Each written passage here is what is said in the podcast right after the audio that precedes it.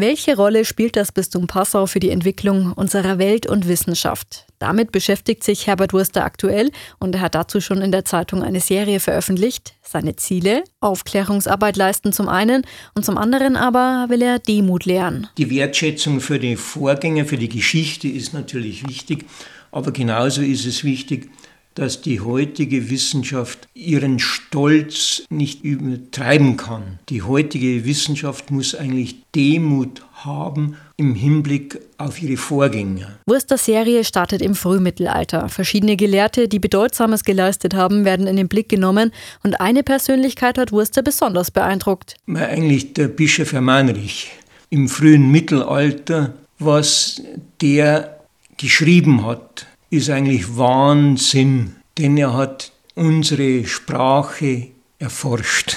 In der frühmittelalterlichen Weise hat er darüber geschrieben. Und damit war der Bischof damals auf der Höhe seiner Zeit. Schauen wir uns noch einen anderen Gelehrten an, Hermann von Niederalteich zum Beispiel, ein spätmittelalterlicher Geschichtsschreiber, der wichtige Entwicklungen genau beobachtet und vor allem niedergeschrieben hat.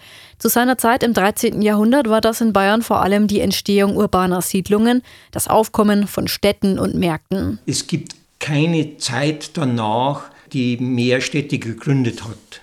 Und er hat es natürlich aufgeschrieben und heutzutage feiern wir oft 800 Jahre äh, die Stadt Landshut natürlich oder die Stadt Straubing und die Stadt Vilshofen feiert 800 Jahre.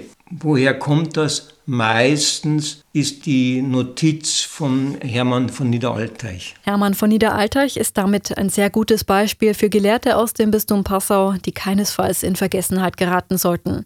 Viele weitere gibt es natürlich und so manche geben bis heute große Rätsel auf, wie ein Bibelübersetzer, der seine wahre Identität gut verschleiert hat. Vielleicht war er doch ein Geistlicher, ein Gelehrter, obwohl er sagt, er ist nicht gelehrt und ist kein Geistlicher.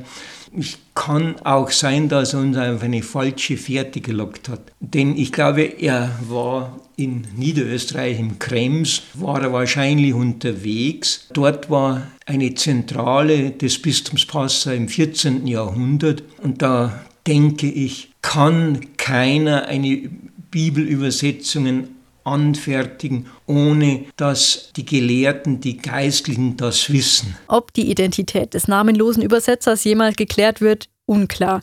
Neue wissenschaftliche Methoden ermöglichen zumindest neue Chancen. Und auch der ehemalige Diözesanarchivar des Bistums Passau, Dr. Herbert Wurster, wird dranbleiben. Er will seine Serie, die ja im frühen Mittelalter startet, gerne noch bis in die heutige Zeit fortsetzen. Marienmeier, katholische Redaktion.